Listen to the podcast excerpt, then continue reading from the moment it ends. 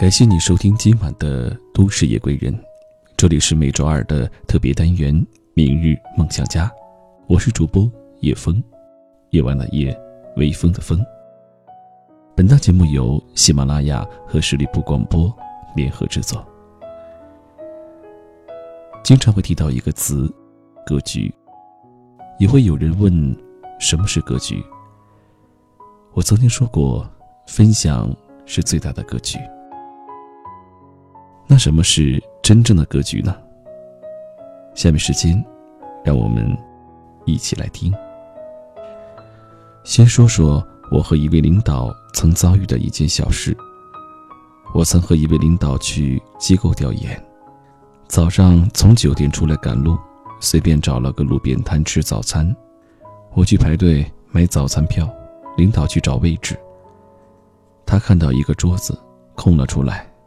便把台面上污秽的餐具腾到水池里。他刚刚坐了没一会儿，就看到一个耳朵上夹着烟的人和他说着什么，气氛不大对。我连忙过去，原来那男人说他没吃完，就被我们收了家伙，很不爽。我说：“那我再给你买一份吧，你接着吃。”他说没心情吃了，让我们直接给他现金。一百元。我说你在开玩笑吗？你把店里每样东西都点一遍，也花不完这个数。我俩争执之际，领导迅速打开公文包，翻出一张一百元，递给了对方。这么爽快，竟让对方也有点吃惊。他略愣了一下，然后捏着钱，对我不怀好意笑了一下，拍着屁股走人。我那个气呀！正想再说点什么，领导却有点不耐烦地向我摆摆手，意思让我快点去排队，自己低着头，开始用黑莓回复邮件。路上我略有点怨气的嘟噜，那分明就是个烂人，有意在讹诈我们。我当时也看到餐具里的东西都吃干净了。领导把我打断。本来以为他要给我讲什么好心态、宽容之类的大道理，谁知他却说：“哎呀，啥事重要，知道不？对了，上次让你写的报告整完了吗？”那烂人似乎没在他人生中出现过。我们经常说做人要有格局，但是什么样才叫有格局？答案很多。对我来讲，最好的诠释就是：遇到烂人不计较，碰到破事别纠缠。先说说为什么不和烂人计较。第一点，和烂人计较十有九输。我之前写过一篇小文，说在香港迪士尼乐园遭遇大妈插队，被两个香港女孩指责后。其中一个大妈用极其恶毒的语言对两个女孩进行咒骂。那篇文章我略去了一个细节，其实当时我站了出来帮女孩说话，结果却很丢人。那大妈说我之所以帮腔，是看中了女孩的姿色，还有鼻子有眼的描述着。你小子，好多次偷瞄那妞的胸脯，你以为我没看见？作为一个培训师。以及大学辩论冠军的我，那天竟然哑火了。因为纠缠下去，我只能说我没看。那大妈会说你就是看了，我又说我哪里看了。大妈还会说你明明看了，还咽了口水。这种无中生有，往往让你洗不干净。越想反击，没有以暴制暴，指责那大妈刚刚一直在偷看我的胸部。但如果这样，我岂不是也沦落成和他一样？这不是我希望的，因此只能默默吞下苦水。所以，为什么和烂人计较十有九输？因为烂人是没有底线的，他也要把你拉入这个没有底线的战场。你想要底线，就输掉这场战争；不要底线，输赢未知，但最起码。你先失去了底线，就像尼采在《善恶的彼岸》中所言：“与恶龙纠斗过久，自身也成为恶龙。凝视深渊过久，深渊将会凝视。因此，你和烂人计较，多半的结局是输。第二点，你改变不了世界，也改变不了烂人。这世上很多有责任心的人，都希望能维护社会公德，改变他人的不良习气，但往往事与愿违。网络作家平开顺。讲过他父亲中风的经历。他父亲老共产党员，以前负责党区工作。刚刚退休在家，老爷子有一颗侠义心肠，喜爱管点闲事。一次看到小区行人道上停着一辆车，由于人行道窄，路过的街坊邻居很不方便。看到车里还坐着一个年轻人，老爷子便过去交涉。可是，任凭老爷子苦口婆心，那年轻人仍岿然不动。后来，年轻人实在烦不了了，对道：“老家伙，滚一边去吧！你这闲得慌，对吧？”这事两天后，老爷子就中风了。平开顺说：“当时父亲心里就憋着口气，他最不能释怀的是，自己明明句句在理呀，现在的年轻人怎么连道理都不讲了？”网络有句话叫“绝对不要和烂人讲道理，话虽糙，可力不糙。”因为烂人都是来自另外一个平行宇宙，他们的价值观和处事准则都是和我们截然不同的。你教育不了他们，反而会深受其累。就像村上春树说：“不是所有的鱼都生活在同一片海洋。”因此。你改变不了烂人，就像《古惑仔》中莫文蔚对传教士父亲的劝告：“不要再动员古惑仔们信教了，这不会有任何改变。就算他们都信了教，也还是信了教的古惑仔。当然，我也不是让你向烂人屈服，而是让你藐视他们的存在，更不要因为烂人搭进去自己的身体、时间、精力和尊严。”你要相信一句古话：“恶人自有恶人磨。”再说说为什么碰到破事别纠缠，也说两点。第一点，多数破事都是无法挽回的。破真不顾的成语讲了这样一个故事：郭泰正在行路中看到一个人背着瓦罐正走着，瓦罐突然掉落，碎了一地。那个行路人头也不回，看也不看，继续走路，像什么事也没有发生一样。郭泰上前问他：“为什么你的瓦罐摔碎了，你连瞅一眼都不瞅呢？”那人铿锵作答：“破都破了，再看还有毛用？”郭泰觉得这哥们是个人才，就劝他好好学习。此人也听从建议，进行长达十年的求学，终有所成。名扬天下。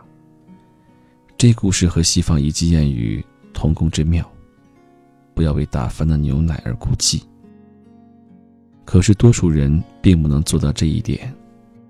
老板的责备让你郁闷 n 天，见了老婆也没好脸；没赶上公交车，让你戾气满满，见了同事忍不住怼上两句；堵在路上燥如热浪，你不停的按喇叭。咒骂前方的车流。是啊，我们经常为无法挽回的破事而一再自寻烦恼，这不是另一种自虐吗？普吉斯大学心理学家教授霍兰德一次上课，给学生讲了一个妙趣横生的故事，全班轰然大笑。接着，开始正儿八经的讲课。没一会儿，他唾沫横飞的把刚刚那个笑话又讲了一遍。这时，几个学生应酬似的笑了两声。万万没想到，教授讲了一会儿课后，把之前那个故事又详细的讲述了一遍。这次，没有人再笑了，大家面面相觑，眼光变成诧异。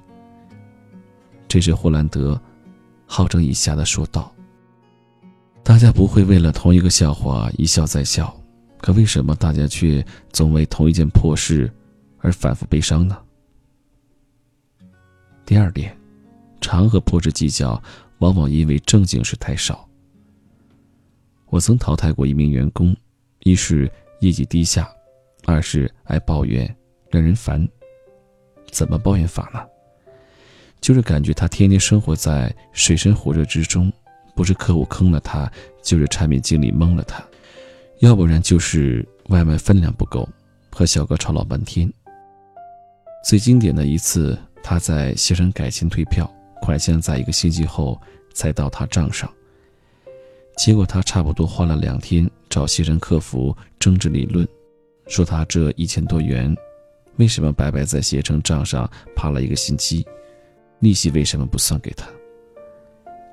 当然，你可以说他有维权意识，但是他花太多精力在这些破事上，而真正该做的事却没怎么做，比如跑客户，最后业绩掉在完全区外，被公司淘汰。后来我也明白，他的爱抱怨和业绩低下，本着相互滋养的共生体，注意力就越容易聚焦在破事上。而那些破事，仿佛自带磁场，相互吸引。渐渐，你就会沦陷更多的精力，也能腾出空间去做正经事。想起一个心理学家的说法：每个人处理的每一件事，都是大脑重塑的过程。与什么样的事打交道，你就会不由自主地扮演相应的角色，直到真正成为那个样子。之前网上有一个故事，一个女孩因为牛肉面里的肉太少，和老板吵了起来。吵着吵着就哭了，有好些人就劝她，不就几片肉吗？这种破事不值当，别哭了。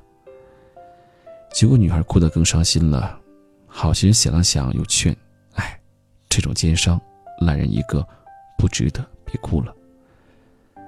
谁知女孩还是哭，最后女孩说道：“我不是因为这破事儿。”也不是因为那烂人，而是自己毕业这几年了，竟然还要为了碗里的几块肉和别人争执，这不是我想要的生活。是的，我们与烂人和破事纠缠，往往是自己无能的纠结。就像王小波所说的那样，人的一切痛苦都是源自对自己无能的愤怒，因此那些烂人和破事在某种程度。就是我们自己无能的映射。你可能会问我，我现在还没那么强大，就是比较无能，怎么破？那你最起码要建立自己的价值感。什么是价值感？就是你要明确自己实实在在想要的，而且愿意全力以赴的事是什么。此时的你，注意力就会坍缩进一个隧道当中。无关痛痒的人和事，都被视为可有可无的注脚。正所谓“一定者无感，一感者无定”，就是这个意思。也正如我开篇说的那位领导，他能不受外界纷扰，明确照进自己要达成的价值，以及此时此刻最重要的事是什么，这就是一种价值感。而我觉得下面这个故事。是对价值感最好的诠释。话说，肯尼迪拜访美国宇航局太空中心时，看到一个拿着扫帚的清洁工，于是佯装关心前去慰问：“这位师傅，在扫地呀？”结果这人头也不抬，回答：“嗯，不是，我正在帮助一个人前往月球。”你看，这就是有价值感的人，对于他们来说。有些人和事，是根本不存在的。非常感谢你收听今晚的《都市夜归人》。我希望我们每一个人在今后都能做到：遇到烂人不计较，碰到破事别纠缠。这是一种格局，也是一种境界。那如果在生活当中，你有什么？想创业的想法，不管是兼职还是全职，或者是在找一个好的项目，都欢迎你加入叶峰的创业团队。欢迎你加入我的微信，英文字母小写也就是汉语拼音叶枫一九八五一三一四。那今晚的节目呢，就到这里了，感谢你的收听，让我们下周二不见不散。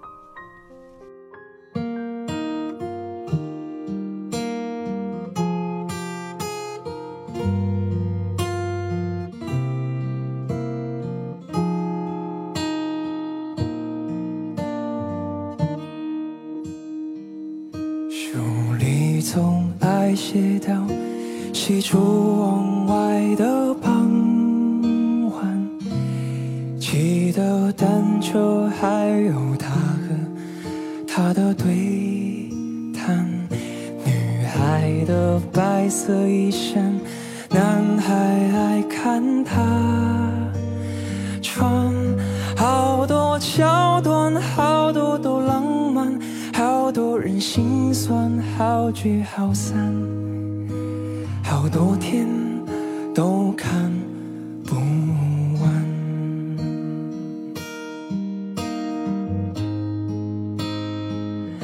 慢慢喜欢你，慢慢的亲密，慢慢聊自己，慢慢和你走在一起，慢慢我想配合你。慢慢把我给你，慢慢喜欢你，慢慢的回忆，慢慢的陪你，慢慢的老去。因为慢慢是个最好的约。